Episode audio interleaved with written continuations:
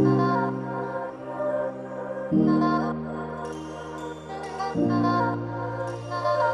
Привет, дорогой слушатель! В эфире подкаст «За чашкой чая» и с вами я, Данагуль. Сегодняшний эпизод будет э, от моего имени. Э, хочу сказать, что мы на месяц уходим в отпуск. У нас небольшой творческий перерыв.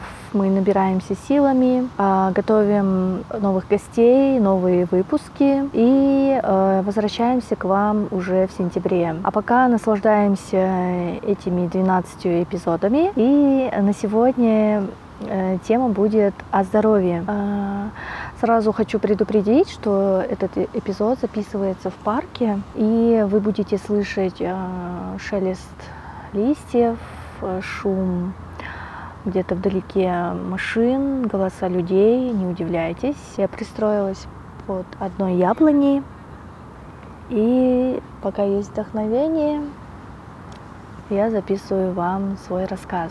Про здоровье мне захотелось поднять именно то, э, как мне удавалось в разное время, в разное справляться с теми или иными проблемами. Я не называю себя стопроцентно здоровым человеком. У меня есть отклонения, конечно, от э, идеала, но э, я не больной человек. И, конечно же, наше здоровье — это Э, результат нашего питания, да, образа жизни. Конечно, пока мы молоды, возможно, у нас э, блещут ресурсы. Э, я родилась под такой звездой, что природа меня не одарила прекрасным геркулесовым состоянием. И мне постоянно приходилось как бы думать о том, чем я питаюсь, как я живу, потому что был момент, да, в студенческие годы, когда я немножко себя запустила и потом э, приходила в себя. Но начнем все по порядку. Э, самая сильная моя боль э, по здоровью было мое зрение. Уже в детстве, я даже не помню в каком моменте, стала видеть э, все хуже и хуже. И э, это все привело к тому, что в возрасте 11 или 12 лет э, я стала носить постоянные очки. Мне выписали, конечно же, в таком возрасте. Не каждый ребенок захочет с удовольствием носить очки. И я была одним из этих детей но э, от безысходности необходимо было, потому что это влияло на мою учебу, а мне было сложно уже ориентироваться в пространстве в плане смотреть телевизор, узнавать людей. А, но в то же время, конечно, я попадала под ту категорию людей, которые дразнили там из-за очков. А, и я до сих пор, честно, не понимаю, почему очки считаются чем-то таким зазорным, чем-то таким. Ты чувствуешь какое-то ущемление со стороны общества, ты уже ты какой-то не такой, не необычный, ненормальный. А, вот. И из этого состояния я ненавидела очки. Я просто каждый мой день как бы был таким испытанием. Необходимо носить эти очки, особенно ну, каждый человек у которого плохое зрение, понимает меня сейчас, как тебе некомфортно носить зимой эти очки, когда ты с холода заходишь в теплое помещение, и э, летом некомфортно, когда тебе солнце светит ярко в глаза, и хочется их снять и нацепить солнечные очки. Ну и далее, да, э, тяжело плавать в открытых водоемах, потому что постоянно беспокоишься, как бы не потерять очки, что они там запачкались, забрызгались, их надо вытирать и так далее. Это все продолжал, продолжалось до тех пор, пока мне мой врач-окулист не предложила попробовать линзы. Мне тогда показалось, что линзы это какой-то рай а, для близоруких людей, и уже вот 13 кажется, или в 14.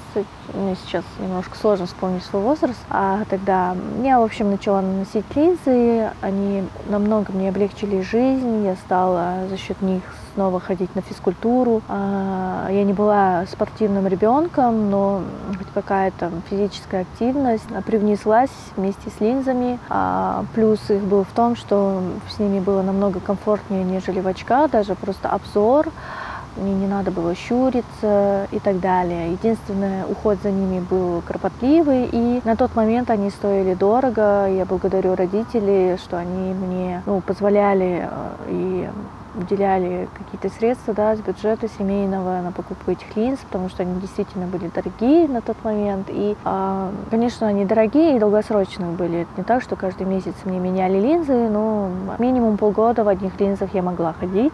Вот. И в этих линзах я проходила вплоть до, ну, имеется в виду, не в одних тех же линзах, в целом э, линзы я носила очень долго и э, закончила университет Э, даже в универе многие, кажется, не знали, что я ношу линзы, потому что я редко появлялась в очках. Но, конечно же, многие знали, что у меня плохое зрение. И самое стрёмное было, когда кто-то просит тебя о помощи рядом, а ты сидишь и не видишь, потому что э, я старалась носить такие линзы, которые не очень сильные, по диоптрии, но так, чтобы я могла спокойно видеть вокруг все, ориентироваться, конечно. И, э, но бывало так, что все равно я должна была сидеть на ближних э, рядах, чтобы увидеть, что на доске отображено на презентациях. А часто люди обижались, что я их не замечаю, не здороваюсь. И, и просто был такой момент, что я издалека не могла разглядеть лица людей и не могла увидеть, что написано там на бумаге, если мне что-то показывают. Особенно это а, выражалось на экзаменах, да, на занятиях, когда тебя однокурсник спрашивает, там, ну, можешь посмотреть, помочь. Я ничем не могла помочь, потому что я просто не видела, что написано мелким шрифтом. Уже когда я началась моя карьера, я стала чуть больше носить очки, потому что глаза уставали от постоянного ношения линз. Самое ужасное, когда ты в них засыпаешь, потом тяжело очень открывать глаза. Ну, а повторюсь, что человек, который когда-то носил очки или линзы, прекрасно поймет да, мое состояние. И потом э, был год, когда я поехала обследоваться.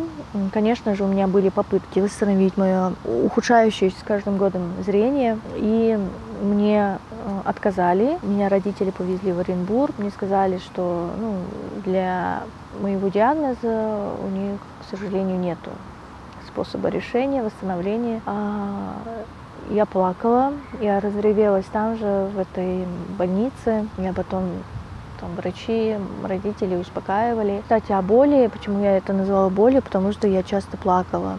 Я по ночам могла плакать из-за своих глаз, потому что моя учеба в школе, в университете была очень э, ну, достаточно сложной и объемной, и требовала много усилий, там, чтений, ты постоянно смотришь монитор, читаешь, пишешь и так далее. И у меня порой просто болели глаза, что я не могла досидеть, досмотреть что-то, и потом я начинала из этого плакать.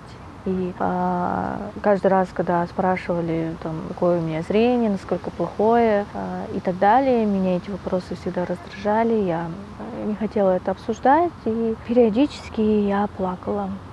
Плакала, спрашивала у Бога, почему, за что мне такое испытание, почему же мне Он не подарил хорошее зрение, обделил, и почему Вселенная не помогает. И я занималась э, вопросами того, как же мне восстановить. Я делала упражнения. Да, у меня был прогресс. У меня появилась четкость в глазах. И, но к сожалению, на моих диоптриях это никак не отражалось. Единственное, я с помощью физических, ну, вот эти упражнений для глаз, это Нарбекова по его книжке, я восстанавливала четкость, у меня улучшилась вот эта цветовая гамма, замечала, не знаю, зоркость, что ли. Э, к сожалению, меня намного не хватило, я это забросила. Потом в какой-то год э, я снова вернулась в семье, здоровье глаз, но это было просто обследование состояния, потому что каждый год я ну, к этому вопросу относилась всегда серьезно, и каждый год ходила к своему окулисту, проверяла глазное дно, сетчатку. Мне было важно, чтобы у меня не было разрывов на сетчатке. И я попала в Астане в одну клинику, и мне там сказали, что ну, с моим диагнозом можно сделать операцию, но на тот год, а, во-первых, сумма была для меня непосильная, мне надо было подкопить какое какое-то время эти деньги, это раз. Во-вторых, а, я почему-то испугалась, у меня все равно был страх, это же все такие глаза, операция, и какова гарантия и так далее. И с этой бумагой я просто ушла. И я забылась на пару лет, пока осенью 18 года был снова звоночек. Я сидела на работе, кажется, я была в очках, ну, в общем, я стала понимать, что и стало что-то хуже как будто видеть. У меня появился страх, что, возможно, еще увеличились диоптрии, либо что-то происходит с моими глазами. Я снова обратилась в ту клинику, мне провели обследование, но оказалось, что никак диоптрии не изменились. Появилась просто сухость в глазах, и до этого я стала терять четкость, и они мне снова предложили операцию, а, рассказали, и тогда я всерьез стала задумываться. Э, я взяла себе время, ушла думать, э, но когда уже уходила, у меня внутри такое было состояние, что, кажется, я все-таки соглашусь. И буквально перед Новым годом я пошла к ним, заявила о своем намерении. После Нового года я уже окончательно, да, созвонилась, сказала, что я буду оперироваться, а, и мне стали заказывать линзы. Ну, суть в том, что этот метод, он называется ACL, если не ошибаюсь. Ну, а, мне там подготовили линзы, фокичные линзы э, наподобие тех, что я носила. А он подбирается индивидуально, и они как трансплантант э, вставляются мне вот в глаза. И этот материал, он заказывается, и ты ждешь его какое-то время. Там очень тоже есть процедура, если детально это обсуждать, то дают перечень анализов, которые необходимо сдать. Также ты проверяешься на там, ВИЧ, э, Боткина, или как гепатит да, называют. Э, на, получаешь э, одобрение от стоматолога, терапевта, кардиолога. И с этими бумажками идешь в клинику, а, тебя записывают на несколько этапов. У меня их было три называются они замерами. А, каждый раз проводят одни и те же операции. В плане три или четыре аппарата ты проходишь. Они замеряют параметры твоих глаз, там, диоптрии, твоя реакция и так далее и врач делает свои вычисления и говорит, какие параметры должны быть у моих линз, чтобы э, сделать эту стопроцентную коррекцию. А, к моему счастью, мне пришлось ждать недолго, буквально две или три недели, как мне сообщили день операции, и в начале марта мне сделали долгожданную операцию, и, э, и я до последнего не знала, какие у меня будут чувства и что же я буду ощущать. Мне казалось, что, наверное, после операции я расплачусь, эм, будет сердце колотиться, да, и это будет какая-то вселенская радость, но э, все было как-то очень спокойно. Э, уже когда через два часа я вышла из клиники, получается, в сам день операционный день происходит так, что ты подъезжаешь в клинику, э, за два дня до этого я пила какие-то таблетки, специальные препараты, и э,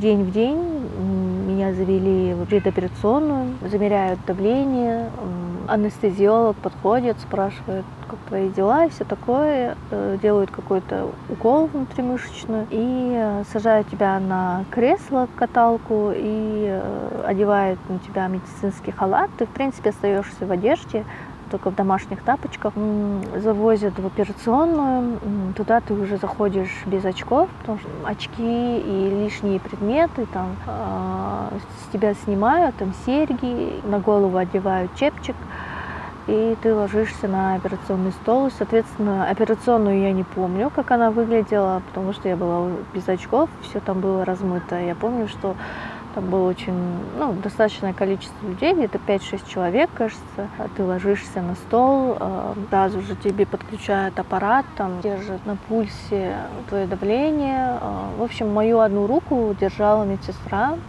потом лицо начинают чем-то э, протирать, типа обеззараживающим. И сама анестезия состоит из того, что тебе просто капают что-то в глаза и закрывают один глаз, и один глаз остается под прямым лучом лампы, очень сильный свет, белый и э, я видела только вот глаз, можно сказать, лампы.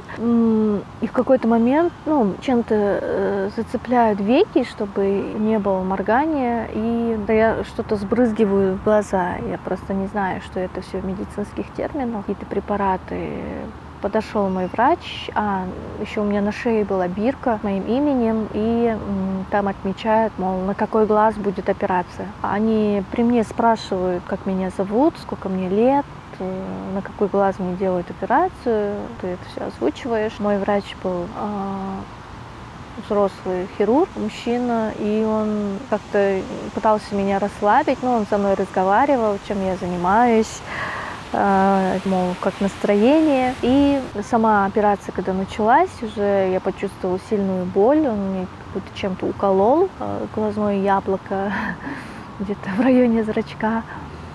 И э, одна медсестра держала мне голову, и вся моя боль э, как бы была зажата, ну, я не дала дернуться себе, сжала кулаки, потому что это была очень сильная боль, внезапная. И буквально какие-то доли секунды у меня поплыло перед глазами, я видела, как будто у меня на глазах лужа, э, как будто глаза находятся в луже воды, я ничего не могу сделать. И он просто произнес линза вставлена успешно. И все, отошел. Мне зак закрыли этот глаз, открыли второй. То же самое повторили с ним, прокапали что-то, раскрыли веки, он подъехал, и снова это резкая боль. Но я уже как-то, мой организм успел за эти считанные минуты привыкнуть, что ли, к ней. Но сказал, что все, и казалось, это казалось вечностью, но в итоге это, мне кажется, заняло не более 10 минут. Это все. А, меня аккуратно там все протерли, убрали, помогли спуститься со стола, снова посадили в кресло и выкатили из операционной. А, конечно же, я чувствовала боль, дискомфорт. У меня глаза были то ли открыты, то ли закрыты, непонятно потому что я ничего не ощущала. Полуоткрытые, возможно, я чувствовала только тяжесть, боль. И медсестра мне помогла выйти, и меня проводили в одну палату. Я была первая, это было в 9 утра, ну, возможно, даже уже 10 час. И меня уложили на кровать, сказали лежать так 10, ой, 2 часа. Каждые 10-15 минут в палату заходили все новые люди, ложились. Спать, конечно, я не могла, никакой сон ни в один глаз у меня не шел. Я просто лежала с закрытыми глазами, о чем-то думала. Возможно, я в какой-то момент задремала слегка, но я все время приподнимала руки и пыталась разглядеть, который час. Мне сказали, что в 12 э, мне нужно будет э, выйти, э, спуститься к врачам. Кое-как я, в общем, я очень сильно боялась открыть глаза. Казалось, что если я открою, я могу повредить линзу, что-то сдвинуть там, сделать какое-то неправильное действие. А, и когда была уже реальная попытка открыть глаза, я не могла их долго открыть, потому что, оказывается, просто у меня ресницы слиплись а, из-за этих многочисленных капель они были влажные, я, видать, их закрыла тогда, и у меня они слиплись, и мне пришлось слегка протирать э, реснички свои. Но каждый раз я очень боялась прикасаться вообще к глазам, к бровям, боялась навредить себе. И позвала медсестру, она мне помогла спуститься вниз, и там внизу мне уже, конечно, пришлось окончательно открыть глаза, а как бы тяжело ни было. И мой врач, который делал замеры, она сказала, что линзы очень хорошо сели. И в тот момент, по сути, я уже видела.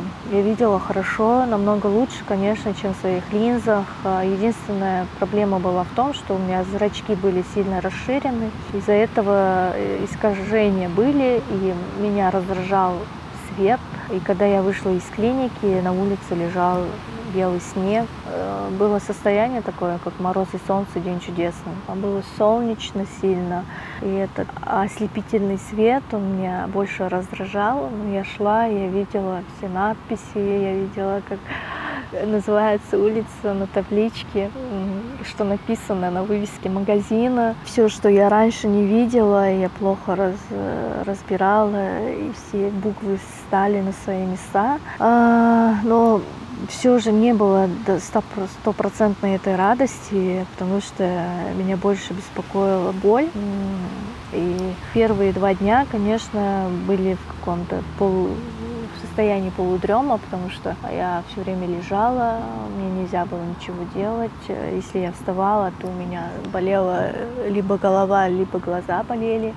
Я даже умудрялась дома ходить в солнечных очках, потому что меня раздражал свет от лампочки. И я пару дней, один-два дня, кажется, еще ходила в клинику, меня наблюдали, а потом уже отпустили, сказав, что просто иди и живи своей жизнью. А, конечно, после этого у меня было еще две недели восстановления, я была дома, а, я не смотрела ничего, не читала, я не ходила на работу. Я просто целыми днями либо сидела, либо лежала, либо ходила. Это был март, Танинская, э, не до весна, типа зима. И я все время гуляла во дворе, делала какой-то километраж, и на улице погода была не ахти. И, кстати, как раз-таки в тот момент я очень много слушала выпуски подкастов разных и а, подсела на аудиокниги на ютубе. Конечно, весь мой день состоял из того, чтобы а, просто лежать и слушать, либо с кем-то разговаривать, либо просто сидеть, кушать, пить чай, который мне кто-то тоже готовил, потому что готовить было нельзя. Первый день мне, кстати, тоже помогали помыть голову, потому что нельзя было месяц мыть лицо. Спросите, как же я справилась? Оказывается, можно не мыть лицо. Каждый день просто я пользовалась лосьоном с утра. А, периодически я просто мочила ватку, либо полотенце, и потом, например, вокруг глаз что-то надо было убрать, э, промокала легким движением, и все. Потом я приноровилась как-то все-таки мыть голову, умываться, но не умывая лицо. Вот. И э, потом, через две недели я вышла на работу, я делала упражнения. Конечно, я, кстати, не упомянула, что я все эти дни капала капли в глаза. Там была серия капель, которые менялись. Гель, даже капли были в виде геля, которые увлажняют. Таким образом прошел мой март.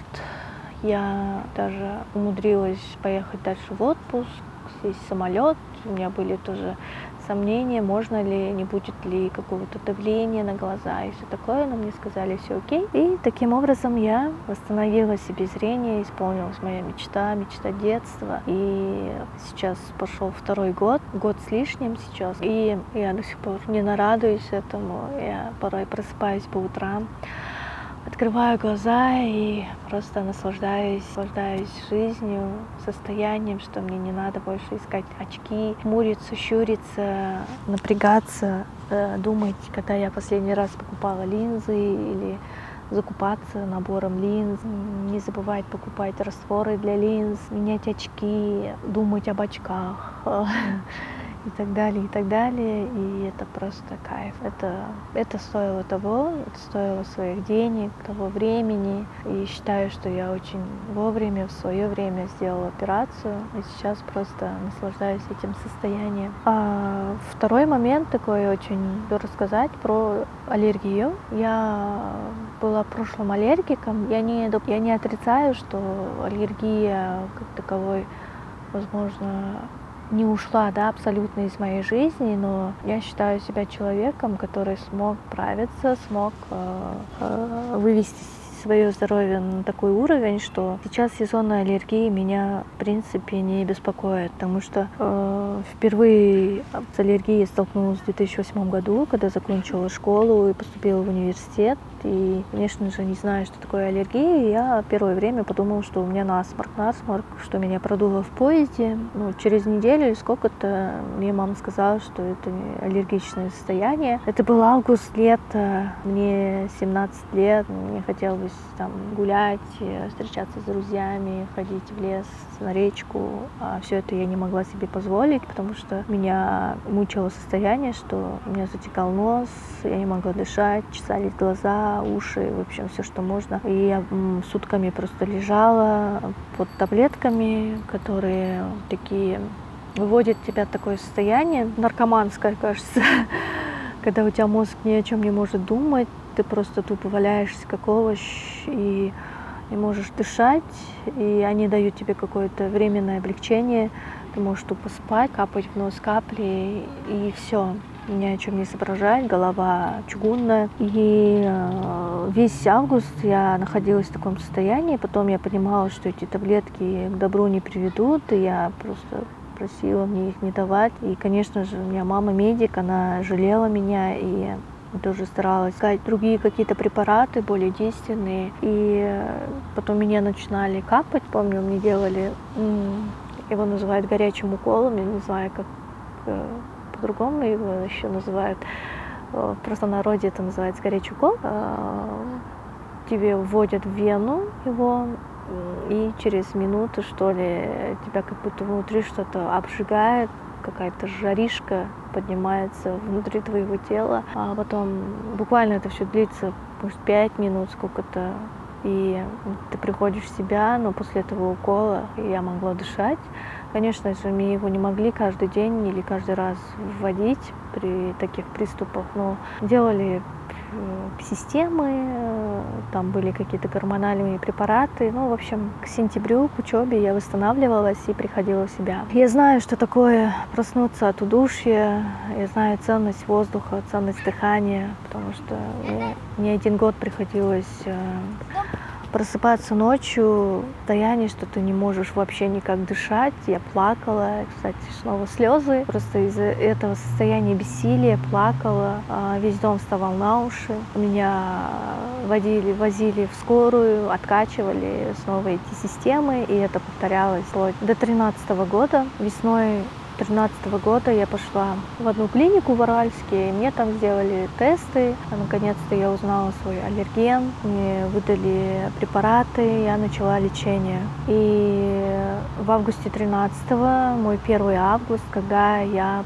прожила эту жизнь без систем, без уколов, но на каких-то таблетках, сиропах я смогла более-менее выкарабкаться. В 2014-2015 году далее я продолжила лечение а, в Алмате и последний 15 год в Астане. А, зимой, весной я проходила лечение. А, оно состояло из того, что мне просто давали аллерген мой же и э, как бы готовили мой иммунитет, чтобы э, мой иммунитет был готов справиться с моим аллергеном в сезон. Также последний вот год 15 мой врач, она иммунолог, аллерголог, э, делала упор на том, что мне давали витаминные комплексы. Три месяца, кажется, я пропивала витамин А, С, Д. И на лето, помню, кажется, она мне давала полисорбы. Ну, в общем, начиная с 13-14 года стабильно, каждый мой август стал человеческим, нормальным, без слез, без истерик и без страха, что я что-то не то съела, что я могу себе навредить до я могу ночью проснуться от удушья и так далее, и смогла жить полной жизнью. И, конечно же, после этого еще какое-то время я период вот, июль, июль, августа могла с собой таскать пшикалки и таблетки, со страхом, что вдруг где-то со мной может произойти что-то аллергичное, потому что я ходила в горы, ездила на природу, и был страх того, что моя аллергия может наступить мне на пятки, догнать меня. Слава богу, после этого со мной эта беда не случилась, э, но я с того момента каждый год продолжаю также э, поднимать свой иммунитет, э, следить за уровнем витаминов в организме, э, держать диету. Ну, диеты я называю просто встраивание правильного питания, ну, правильного для меня, наблюдая свои ощущения после того, что я покушала, как мой организм ведет с тем или иным продуктом. И таким образом вот так я смогла обуздать э, этот недуг. И, конечно же, это все ресурсы, это время, деньги, это те врачи. Я считаю, что я попала к хорошим врачам. И вовремя обратившись, я смогла себя э, привести к этому, потому что я всегда задумывалась о том, что, конечно же, там лучше, если бы я вышла замуж, там спланировала беременность, да, мне было бы сложно пить эти э, препараты антигистаминные, потому что э, их нельзя вот принимать для девушек, женщин в период лактации, беременности. И э, это бы ухудшило просто мое состояние. И я рада, что я заранее, скажем, справилась и э, очень Надеюсь, что в таком вот режиме моем я э, еще долгие годы не буду знать, что такое аллергия. Конечно же, У меня бывает, что я могу э, среагировать, может возникнуть чихание, либо вот буквально вчера с друзьями ездила в лес за грибами, и там было очень много травы, зелени всякой. Я вернулась домой, мне немного чесались глаза, но это буквально такое состояние временное. Они почесались, я покапала увлажняющие просто капли. А утром я проснулась бодрячком, глаза не чешутся, все окей. Значит, мой организм мог побороть. А, и э, дальнейших никаких таких последствий неблагоприятных не возникло. Это вот две такие яркие истории в моей жизни, связанные с моим здоровьем. Еще есть одна история, ну это, это просто травма моего колена, но об этом я, наверное, не буду рассказывать. Она болтала нас. Э, всем желаю счастья, здоровья, э, потому что счастье это и есть э, хорошее здоровье, твое благоприятное состояние, гармоничное, сбалансированное.